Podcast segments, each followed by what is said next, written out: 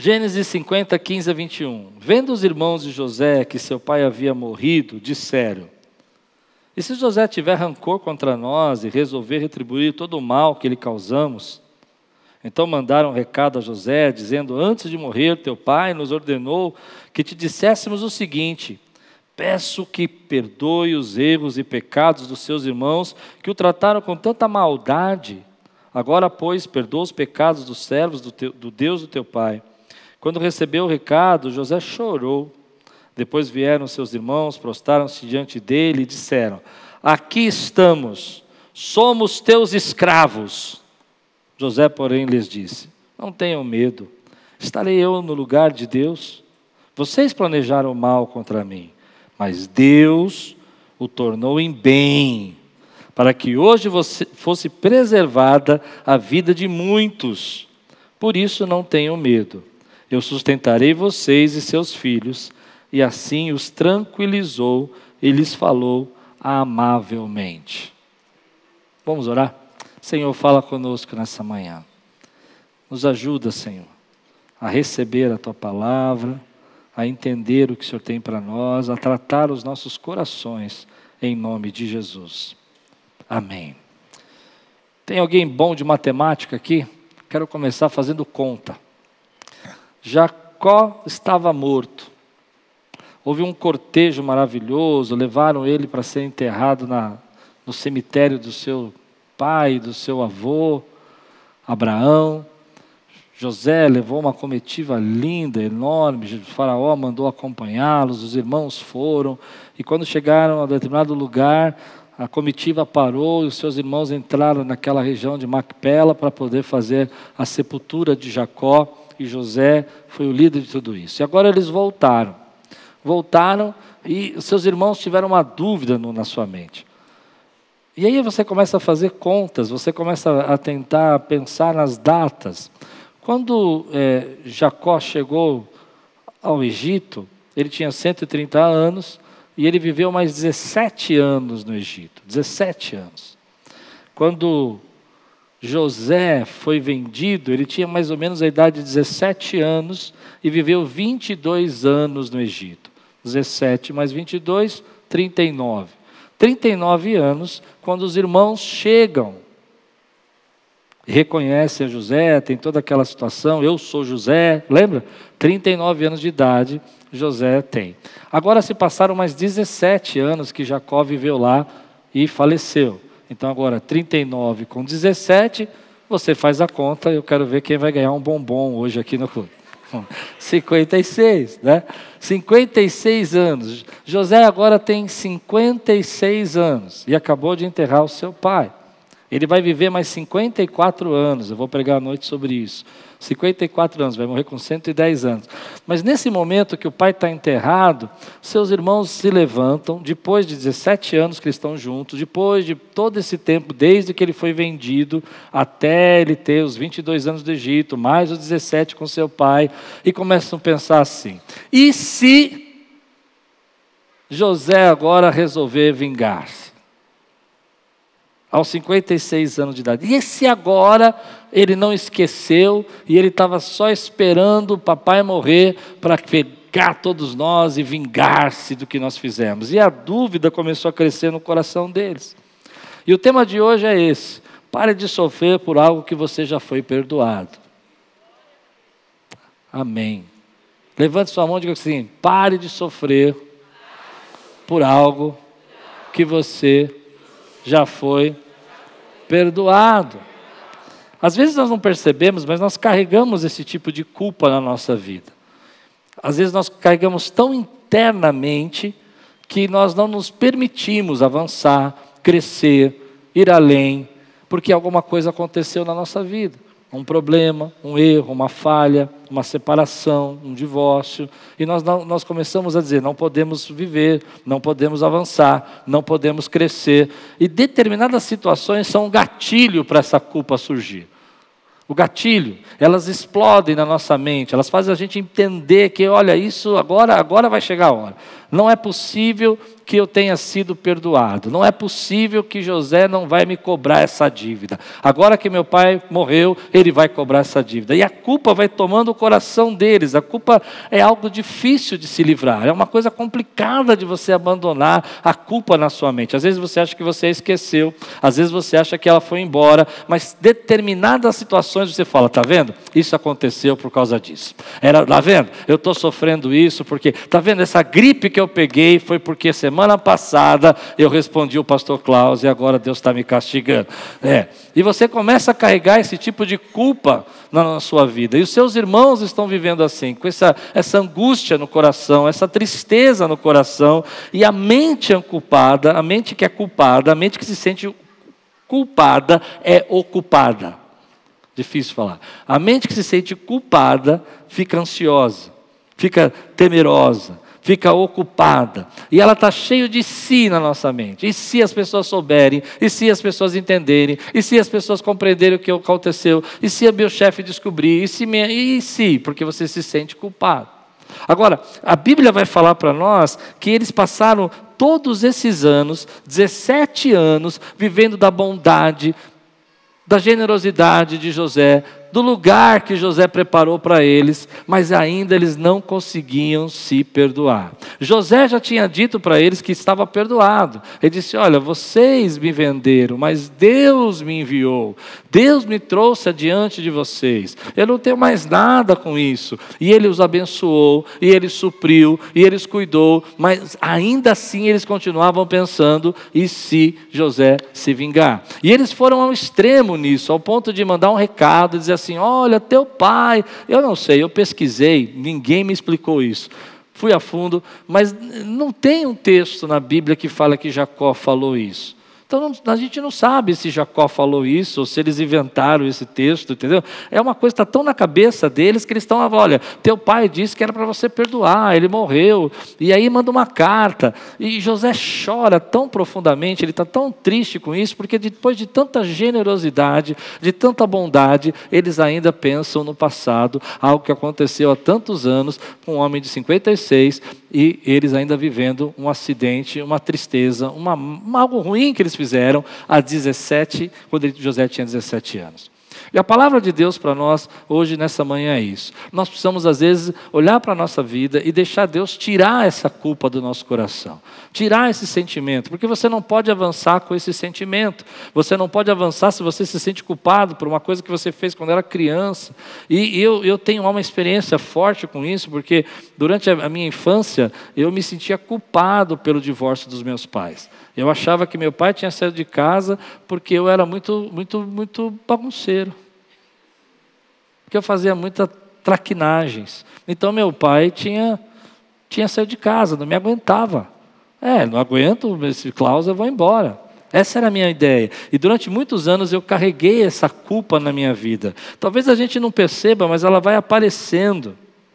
Mas aí vem a palavra de Deus e fala que Jesus nos perdoou de todos os nossos pecados que não há mais nenhuma condenação para aqueles que estão em Cristo Jesus. Vem a palavra de Deus e fala que ele morreu naquela cruz e que você não tem que pagar nada, que você não tem que fazer sacrifício nenhum, que você não tem que pagar promessa nenhuma, que você não tem que matar animal nenhum, que você não tem que fazer nenhum tipo de pacto, que você não tem que fazer nenhum tipo de sacrifício, porque ele morreu naquela cruz por você, já foi pago. Mas aí a gente começa a criar uma religião para nós, onde nós temos que pagar. É difícil que eu vou entrar, preste atenção. Onde nós temos que fazer sacrifícios, onde nós temos que é, subir escada de joelho, onde nós temos que é, fazer ah, loucuras financeiras para que Deus nos abençoe, para que Deus nos perdoe.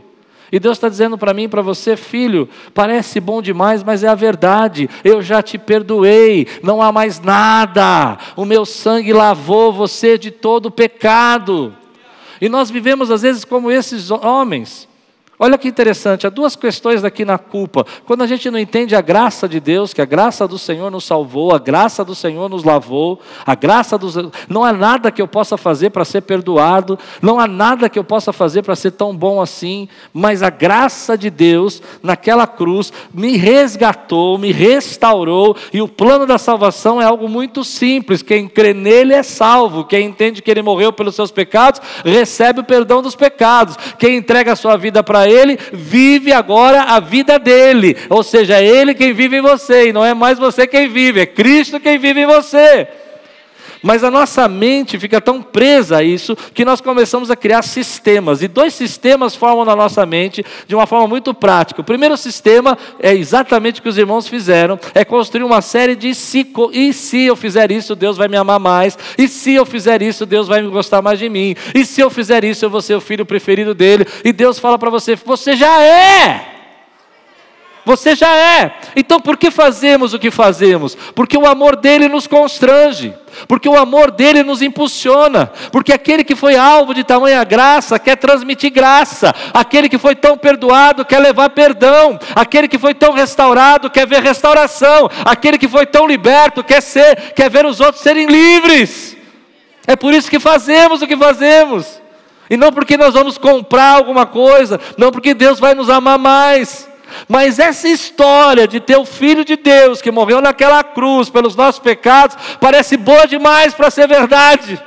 Não, não, eu tenho que fazer alguma coisa. Deve ter uma reza que vai me ajudar. Deve ter um papel que vai ser, que vai me conectar com Deus. Ah, deve ter uma fitinha que eu vou pôr, que essa fitinha vai fazer Deus me ver. E Deus fala: Eu já te vejo. Eu sei quem você é. Eu morri naquela cruz por você. Você não tem que subir essa escada de joelho, porque eu já declarei na minha palavra que todas as bênçãos contidas nas regiões celestiais são para você. Tem um sim, meu. 1 Coríntios diz isso. Quando a gente começa a enxergar isso, a gente começa a perceber que esse, esse, esse, essa ligação, esse, essa conexão entre a nossa mente, a culpa, a dificuldade de nos perdoar, a dificuldade de entender perdão, é algo que prejudica muito a nossa vida, porque quem se sente culpado, tanto religiosamente quanto também na vida, vai tomar duas atitudes. A primeira delas é querer pagar o preço que já foi pago. Vou explicar. Eles vão dizer para o irmão: estamos aqui, somos teus escravos. Eles não vão dizer, nos aceita como escravo, é, podemos ser escravos. Eles vão dizer, somos teus escravos, porque a culpa fez eles escravos.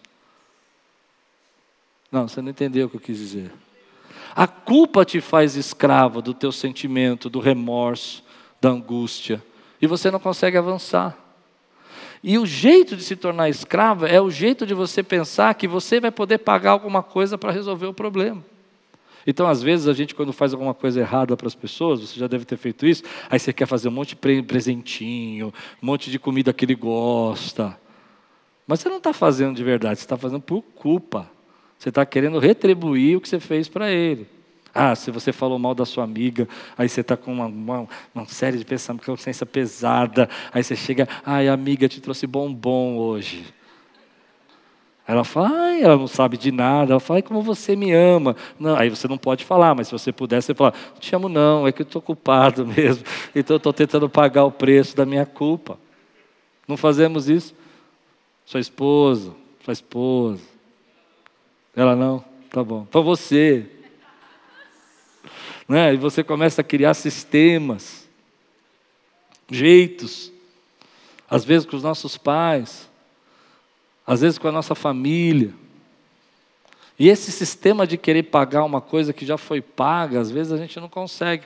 A gente tem que pedir perdão, eu entendo isso, a gente tem que se arrepender. Mas tem coisas que a gente quer pagar um preço a vida inteira por uma coisa que Deus já te perdoou. Já foi, já acabou. É um tempo novo na tua vida. Terminou ontem o teu passado. Hoje Deus está começando novos céus e nova terra na sua vida, meu irmão. Você crê nisso que eu estou pregando? E esse sistema de se sentir assim é um sistema que afeta a nossa religiosidade, a nossa fé, a nossa maneira de ver com Deus, porque a gente não sabe viver diferente. A gente só sabe viver assim.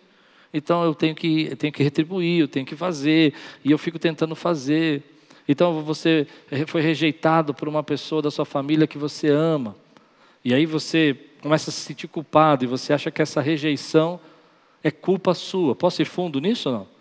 Eu, hoje o irmão falou para mim no primeiro culto, foi de cura. Eu não preparei nada para cura, mas eu quero que Deus te cure, amém? Então você começa a se sentir culpado por essa rejeição. E aí agora você tem que agradar todo mundo. E você criou para você mentalmente, escute, um sistema para pagar a culpa. Quem consegue entender a minha expressão aqui? Um sistema para pagar a culpa. Você criou um sistema para pagar a culpa, porque você se sente culpado pela rejeição do passado. Então você tem que ser bonzinho. Você tem que ser a pessoa perfeita.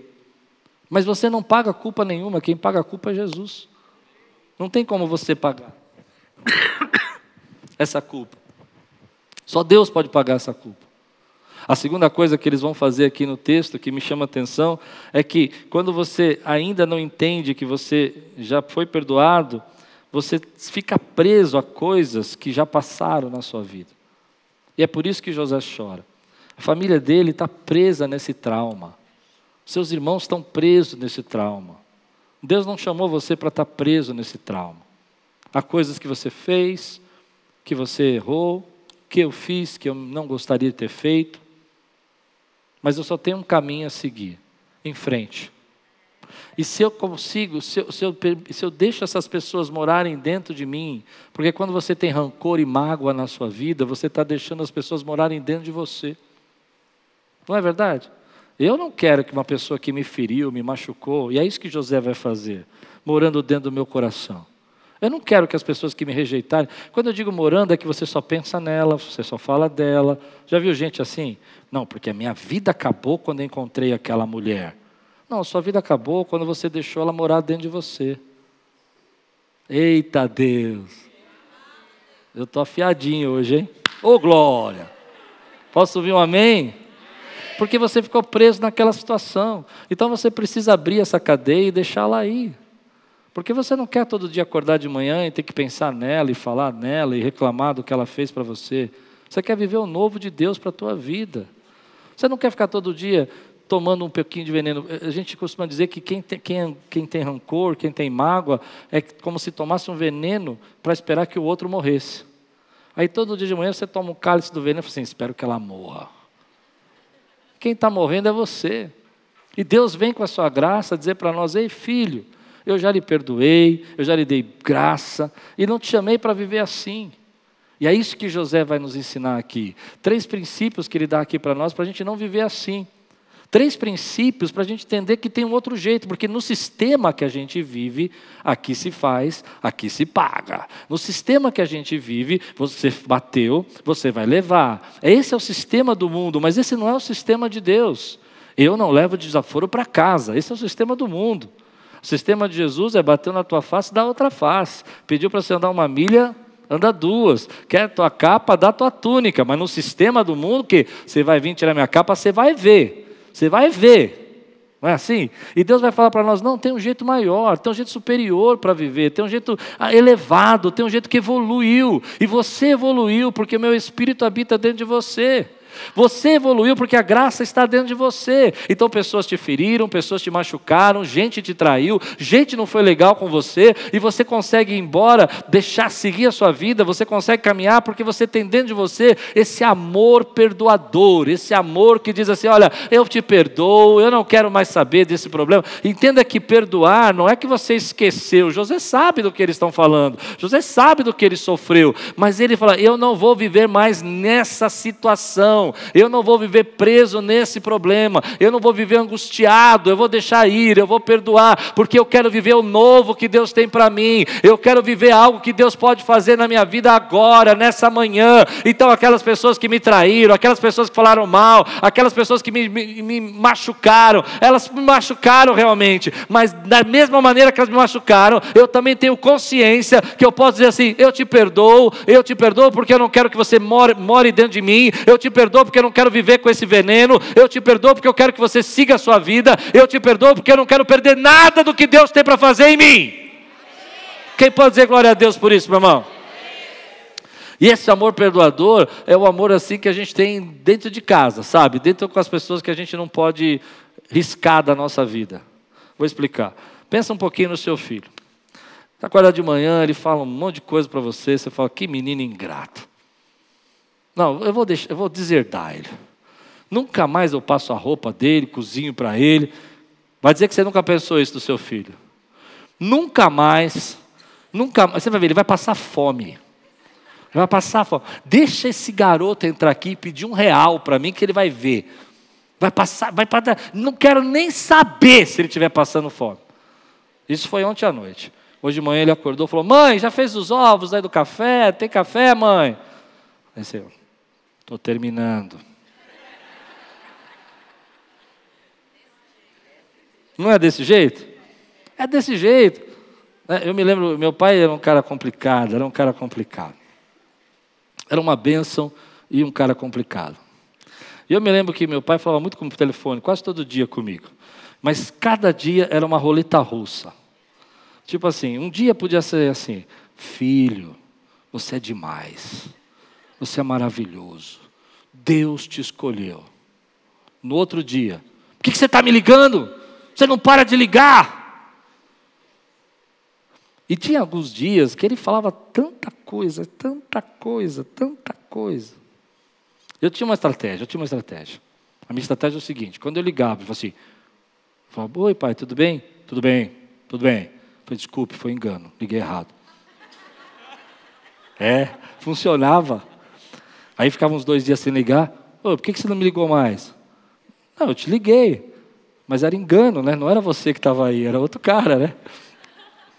Mas o que eu aprendi disso é que às vezes ele falava umas coisas duras, sabe? Umas coisas duras duras, duras, duras. Eu me lembro uma vez que ele estava nesses dias, eu era pequeno, e eu era muito decidido. Com 10, 12 anos de idade, eu era muito decidido, eu era, era temperamental. E meu pai me tirou do carro dele. Não, ele tinha uma coisa que ele fazia. Se você irritasse ele no carro, você podia estar onde você estivesse. Andando aqui, por exemplo, você está no Jabaquara, sem dinheiro, com ele no carro. Ele abria a porta e falava: desce, desce. E a gente tinha que descer do carro. Comigo ele nunca fez, porque dois doidos se entendem, sabe como é, né? Então não fazia esse negócio comigo. Mas um dia ele fez: desce. Eu falei: não vou descer. Desce. Eu falei: se eu descer, eu não entro mais, nunca mais. E aí ele me desceu, me deu um tapão na cara. E eu olhei para ele e falei assim: Você tira o braço de mim, porque eu só não te bato porque você é meu pai. E aí ele tirou o braço de mim. Fomos embora. Durante anos, anos, anos, anos, eu guardei isso no meu coração. Quando eu fiz 14 anos de idade, meu pai me chamou para comer um dia no restaurante, só eu e ele. Ele disse: Filho, eu percebo que você a gente não tem amizade. Eu falei, eu não gosto de você. Eu nunca gostei de você. Você é chato, irritante, orgulhoso, vaidoso. Sem briga, sem nada. Meu pai olhou para mim. E para mim, para minha surpresa, porque eu pensei que aquele dia ia ser o dia, sabe, fechar a conta, passa a régua, te vejo só no Natal, né? Meu pai não morava em casa, então. E aí ele disse assim: Eu vou mudar. Ele tinha 50 anos de idade. Eu vou mudar. Obrigado. E ali nasceu uma amizade mais incrível que você pode imaginar. Mas só pôde nascer porque a gente estava disposto a perdoar. Eu estava disposto a estrecer o tapa na minha cara, sem motivo nenhum, não fiz nada para receber aquele tapa. Desse dia não, eu aprontava, mas desse dia eu não fiz. Esse dia foi grato, foi de graça. E aí a gente vai aprendendo uma lição com isso, querido, que, que quando Deus coloca esse amor perdoador na nossa vida, Ele vai trazendo restauração e cura. E você precisa viver. Você não é bobo quando você perdoa. Você não é, é, é fraco quando você fala, deixa para lá. Minha esposa falou isso, mas ela não estava bem. Eu não vou ligar. Isso não é sinal de fraqueza, isso é sinal de força é sinal de graça de Deus na sua vida, porque nenhum casamento dura se não tiver perdão. Não é possível que você vai viver 30, 40 anos com a mesma mulher, em nome de Jesus, 50, se você viver até os 60, 70, 80, e você não vai, vai, nunca vai ter um momento da sua vida que ela vai falar uma coisa que você não goste. Também com seus filhos, da mesma forma com seus pais. E Deus, da mesma maneira, vai ensinando, nos dar essa graça, Ele nos unge, Ele nos unge com essa graça desse amor perdoador. Ele ungiu você para isso para que você pudesse viver acima dessas coisas. E aí então José vai dar duas dicas para nós, né? duas, duas chaves. A primeira é essa, né? Por que, que eu posso viver acima desse rancor? Por que, que eu posso viver acima dessa culpa? Porque Deus me colocou esse amor perdoador. Eu posso seguir em frente quando eu escolho o caminho do amor. E eu falo, Deus, tá bom. Outro dia, uma irmã disse assim: ela saiu daqui há muitos anos, voltou há pouco tempo e disse: Será que o Klaus tem raiva de mim? Eu falei: Eu não tenho tempo para isso. Eu não tenho tempo. Você não tem tempo para ficar com raiva de ninguém. Você tem que viver a vida que Deus te deu. Consegue entender o que eu estou dizendo? Você tem que viver o hoje que Deus deu a você. E aí, o texto vai falar uma frase que eu acho linda. José, porém, lhes disse, versículo 19, perdão: Não tenham medo estaria eu no lugar de Deus? Agora você vai entender a mensagem. Quando a gente entende a graça de Deus, quando a gente entende como Deus nos perdoou, quando a gente entende nossas falhas e como Deus é amoroso conosco, a gente não pode se colocar no lugar de Deus. E a gente, quando quer vingança, a vingança, diz a Bíblia, pertence ao Senhor. E quando você quer vingança, você quer dar o troco, você quer fazer a pessoa sofrer, você está se colocando no lugar de Deus, é Deus quem vai julgar essa causa. Mas tem muitas formas que a gente se coloca no lugar de Deus hoje. E a gente não percebe. A gente está vivendo um tempo hoje que é muito simples a gente se colocar no lugar de Deus. A gente vai criando deuses da nossa imagem, do nosso pensamento, da nossa forma de pensar. Eu costumo dizer Deus customizado. Ele é feito da nossa nosso molde, daquilo que a gente quer. A gente quer isso, então Deus também quer. A gente aceita isso, Deus também aceita. A gente quer que a gente quer que Deus nos dê vitória, então Deus também quer essa vitória para nós. A gente nem pergunta nada, mas a gente tem certeza. E a gente começa a tomar lugar de Deus na nossa vida. Há algumas situações que eu vejo a gente tomando lugar de Deus na nossa vida. A primeira é essa, quando a gente guarda rancor, mágoa e quer vingança, e quer que punição, e quer dar o troco. Isso é trabalho de Deus. Mas existem outros jeitos que eu acho interessante. Um deles é o controle. Controle é um jeito de estar no lugar de Deus. Você quer controlar a vida do seu filho, você quer controlar. Eu não estou dizendo conduzir, guiar, mostrar o caminho. São coisas diferentes. Controlar é quando você vai fazer. Já fiz um plano para você, você vai seguir essa estrada, e se você se desviar um pouquinho, ah, não, vai ter conversa. Mas a gente não tem controle sobre a vida de ninguém, é só Deus que tem controle. E como a gente vê isso, às vezes pessoas tomando o lugar de Deus na sua vida e tentando controlar as coisas, tentando controlar com quem você, com quem você fala, com quem como é que você faz as coisas. É incrível como a gente tem esses, essas pessoas tomando o lugar de Deus dentro da igreja também. Ah, Dentro da igreja tem gente tomando lugar de Deus. Deixa eu dizer, outro dia uma pessoa falou assim, ah, não, muitos anos atrás, muitos anos atrás, chegou uma jovem aqui de 15 anos. Hoje, para você ter uma ideia, ela é casada, tem dois filhos, mora fora do país, é uma benção. Essa jovem chegou, eu tinha feito um culto numa empresa, e ela se converteu na empresa. E ela entrou na igreja converteu na quarta-feira e no domingo ela foi conhecer a igreja. E quando ela chegou aqui, ela veio como uma jovem do mundo, ela veio vestida como jovem do mundo, ela veio falando como jovem do mundo, porque ela não tinha conversão. E uma irmã da nossa igreja naquela época parou e disse assim: essa menina, essa menina não pode estar aqui, essa menina não é de Deus, ela não tem nada de Deus, ela tem que ir embora. Eu falei, mas como que você sabe disso? Ela disse: não, essa menina aí, ela vai pegar os meninos da igreja e desviá-los. Eu falei, é mesmo? Deus te falou tudo isso? Falou. Eu falei, então deixa ela aí que a gente vai cuidar dela, vai discipular. E, e, e, ela cresceu. Mas a vontade, essa menina cresceu, casou com o irmão aqui da nossa igreja, foi uma abençoadora da nossa igreja, abençoou muito, muito a minha vida, a família dela me abençoou muito, a, o seu marido. Agora, olha que interessante, tudo isso Deus conduziu. A questão é que essa mulher queria ser o Espírito Santo, e a gente já tem o Espírito Santo. A gente não precisa dela.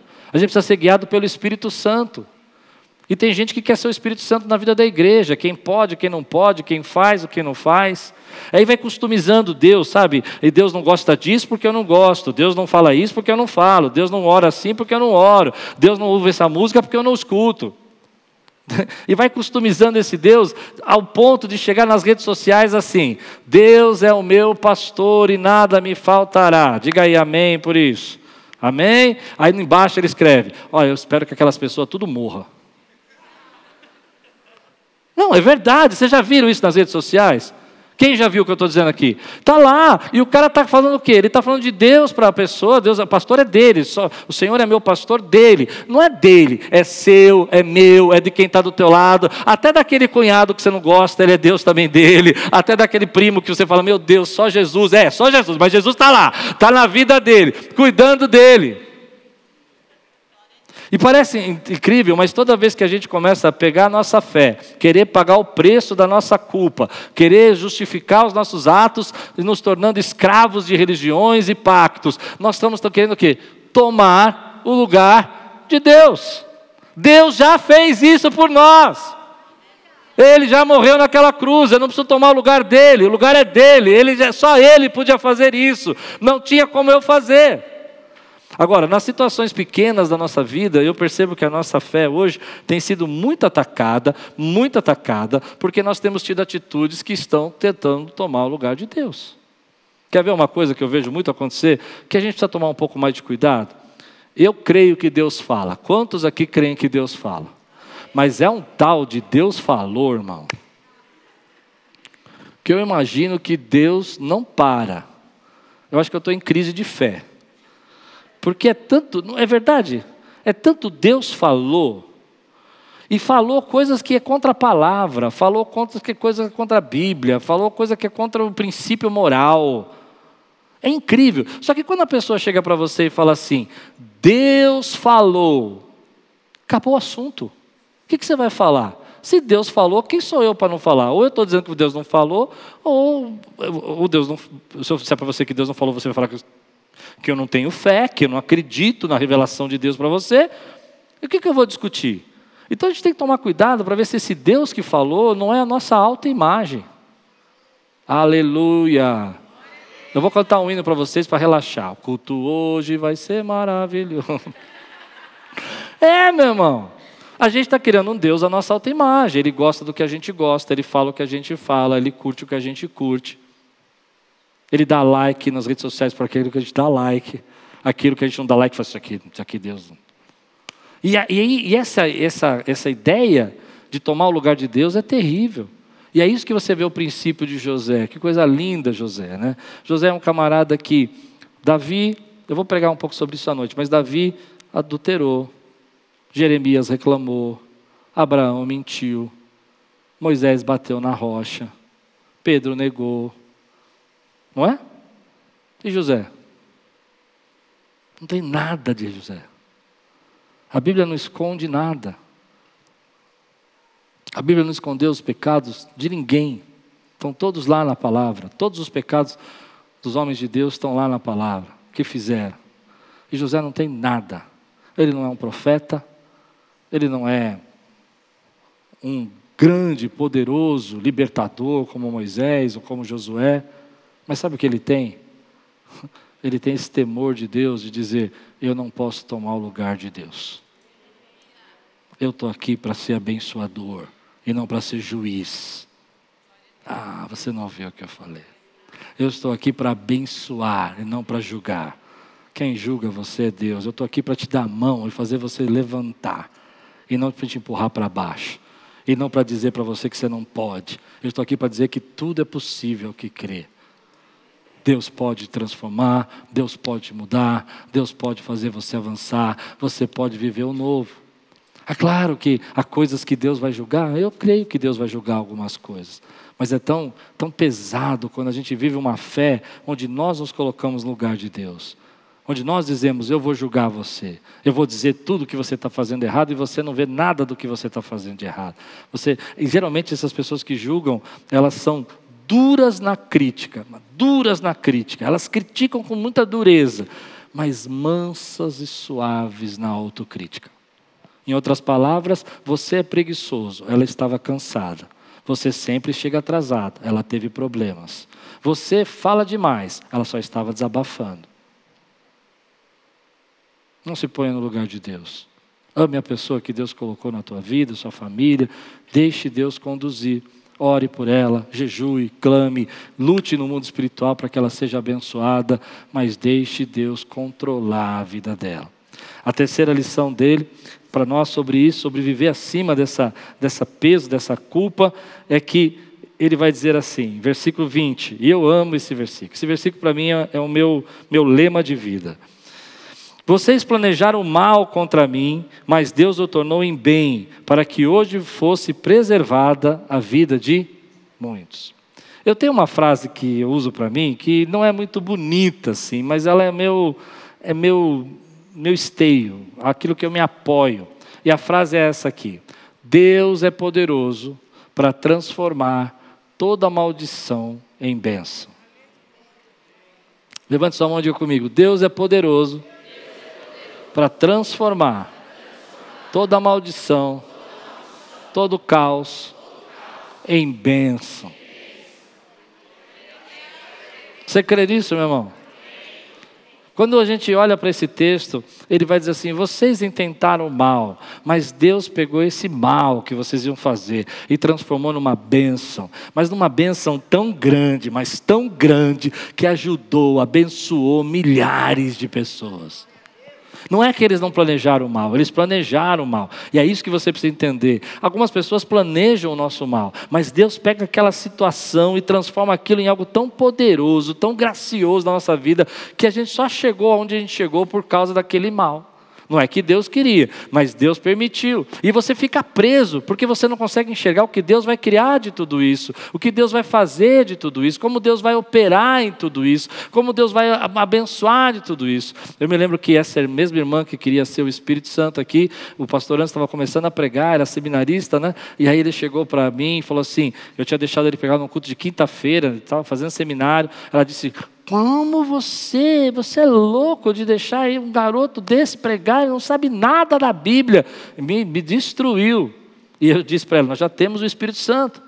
Mas quando a gente olha para esse, esse, esse sentimento que às vezes as pessoas têm, e a gente não percebe que às vezes uma situação complicada vai se tornar uma grande bênção na nossa vida, essa mesma irmã, ela começou a dizer assim para algumas pessoas que eu ia morrer aqui na igreja. É, o pastor Klaus vai morrer, ele vai morrer, vai morrer. E tinha irmãs que chegavam perto de mim, eu não sabia porquê, e eu falava, oh, Pai do Senhor. Meu culto fúnebre estava preparado já tinha até pregador, né, cantor, estava preparado o meu culto fúnebre. Ela colocou na cabeça de um grupo pequeno aqui da igreja que eu ia morrer. E é interessante nisso, porque eu falava, Deus, que coisa, eu tratei tão bem essa família, eu cuidei tanto deles, como é que eles podem pagar o que eu fiz com mal? E Deus falava na palavra para mim que Deus é, detesta aquele que paga o bem que lhe é feito com o mal. Mas isso é um problema de Deus. Deus pegou essa situação que essa irmã causou aqui na igreja e ela trouxe uma unção para a nossa igreja, de amor, de unidade, que explode até hoje aqui dentro que explode até hoje aqui dentro. Foi uma, uma explosão de unidade, de amor, de graça, que começou numa situação que a gente não entende. Ela tentou mal contra mim, mas Deus estava fazendo algo. Ela começou a profetizar que o marido dela ia ser o pastor da igreja, que eu ia morrer, e uma loucura total. E ia nas pessoas novas, recém-batizadas da igreja, e Deus pegou tudo aquilo e falou assim: Filho, eu vou mostrar para você algo tremendo. Eu vou ensinar para você algo que você nunca viu na sua vida. Você vai viver experiências. E eu me lembro de uma frase que a minha esposa falou quando essas pessoas saíram da igreja. Ah, elas saíram e a gente ficou triste, porque foi um momento assim que a gente não entendeu nada, não entendia nada, o que, que nós fizemos, qual foi o problema. E Deus, eh, ela, minha esposa disse: o céu abriu. O céu abriu. Isso é muito forte para mim, porque às vezes você não consegue enxergar que algumas situações que você está lamentando, Deus já transformou em bênção para a tua vida e você continua reclamando. Você continua chorando a perda, a separação, o divórcio, a distância, e Deus já começou a operar milagres ali nessa área, já começou a fazer coisas tremendas na sua vida. Milagres estão acontecendo, porque Ele é poderoso para transformar toda desgraça em bênção. Ele é poderoso, meu irmão, para fazer com que você pegue essa situação e não fique presa nela, não carregue ela para sempre e possa dizer: Deus, eu não sei o que o Senhor vai fazer com tudo isso, mas vai ser power, vai ser tremendo, vai ser poderoso o que o Senhor vai fazer conosco, vai ser maravilhoso. E aí eu entendi isso na minha vida. Lembra quando eu contei do meu pai, com uns 15 anos de idade? Se meu pai não tivesse saído de casa, não tivesse separado, eu vou dizer uma coisa: ia ter algum problema sério naquela família, ia ter briga, ia ter, ter não sei o que, ia ter luta. Eu vivi crescendo com meu pai, brigando com meu irmão, com meu, minha irmã, e briga dentro de casa, e ele sai da minha casa. Eu não entendo porque ele sai, eu sofro demais, mas Deus pega aquela situação e transforma em bênção para a minha vida. Meu pai volta não mais como meu pai, mas agora como um amigo, e a gente vai se desenvolvendo, vai crescendo. Eu chamo a atenção dele, ele chama a minha atenção, até ele partir. Dos 15 até ele partir, eu tinha 15 aos meus 40 anos. Deus transformou aquela situação que era tão triste em bênção na minha vida. E Deus está pegando situações aqui hoje e está transformando em bênção na tua vida. Você lamenta, você sofre, você não consegue esquecer, você fica lembrando delas, mas Deus está mandando dizer para você: Ei, não fique preso nisso, não fique parado nisso. Eu estou trazendo coisas novas para você, eu estou transformando essa situação em bênção para a tua vida. Ele diz: José vai dizer com tanto poder, ele fala assim: Olha, eu sei que vocês pensaram mal, eu sei que a situação foi ruim, eu sei o que vocês fizeram, eu entendi o que vocês queriam, vocês queriam me matar, eu entendi entendi tudo isso, mas eu não posso viver mais com isso, porque Deus pegou disso e transformou em quem eu sou hoje, e fez eu fazer ser bênção para milhares de pessoas, então eu não posso mais viver preso nisso, eu vou cuidar de vocês, eu vou alimentar vocês, eu vou estar, eu vou estar com vocês, porque eu não estou no lugar de Deus. Porque eu sei que Deus me abençoou através dessa situação, não por causa sua. Por você eu tinha morrido. Ou seja, ele é consciente. Mas Deus usou isso para me abençoar. E eu posso seguir, porque eu recebi de Deus esse amor perdoador que agora eu quero levar.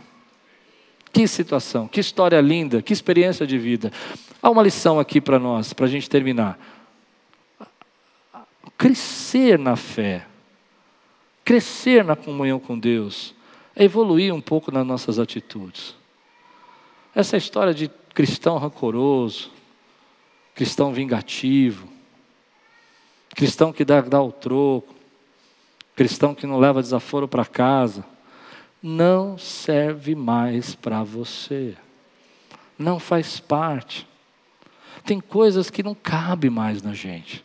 Quando a gente era criança, a gente falava com criança. Mas agora que a gente cresceu, a gente entende sim que tem pessoas. Vamos, vamos, vamos abrir o jogo aqui. Tem gente invejosa? Tem. Mas isso não cabe para você. Tem gente que quer puxar o seu tapete na empresa? Tem. Mas não fica no lugar de Deus fazendo joguinho, jogando xadrez com a pessoa. Sabe? Agora eu te vou dar um cheque, agora você me dá um cheque. Xadrez. Não fica jogando. Deixa Deus governar a tua vida, faz o teu trabalho, ora ao Senhor, coloca na mão de Deus, porque Deus vai pegar essa situação e transformar em bênção para você. Às vezes você não entende na hora, às vezes você não percebe, mas como eu preguei aqui há pouco tempo atrás, no final tudo faz sentido. No final você fala, entendi agora. Entendi porque meu pai tinha que sair de casa, senão eu tinha ficado doente, senão eu tinha saído. Entendi porque eu precisava viver o que eu vivi. Mas a boa mão do Senhor esteve comigo todos os momentos da minha vida. E eu não sei como, eu não sei de que forma, porque Deus é muito mais criativo do que todos nós para pegar uma situação de caos e transformar em bênção. A Bíblia diz: no princípio a terra era sem forma e vazia, estava um caos, não tinha forma, era vazio. E Deus disse: haja luz, e houve luz. E tudo que era sem forma, vazio, se tornou agora sincronizado com as suas rotações, seus planetas, com a luz do sol, trazendo vida. Assim eu creio que Deus está fazendo na sua vida. Ele está dizendo: Ei, eu sei que esse lado da tua vida está sem forma e vazio, mas eu vou transformar isso em bênção para você. E eu vou dizer: haja luz, e vai haver luz na sua vida. Eu sei que essa situação você não entende, não aceita, não é justo, não é mesmo. Mas nunca se tratou de justiça. Eu sei que eu vou falar uma coisa. As situações da nossa vida que não vão ser justas, mas nunca se tratou de justiça. Se trata de propósito. Você precisa entender o que eu disse. Foi justo o que fizeram com José? Não foi justo. Mas não se tratava de justiça, se tratava de propósito. E José tinha um propósito. Foi justo o que eu vivi na minha infância? Não foi justo. Não foi justo. Mas se tratava de propósito. Porque Deus pegou isso, que era sem forma e vazio, que era um caos, que era uma bagunça, desordem, desordem, desordenado, e colocou em ordem. E disse: Eu vou usar isso para abençoar você, em nome de Jesus. Você recebe essa palavra hoje na sua vida? Quem quer orar comigo hoje, fica de pé no seu lugar. Quero orar com você. Quero declarar essa palavra.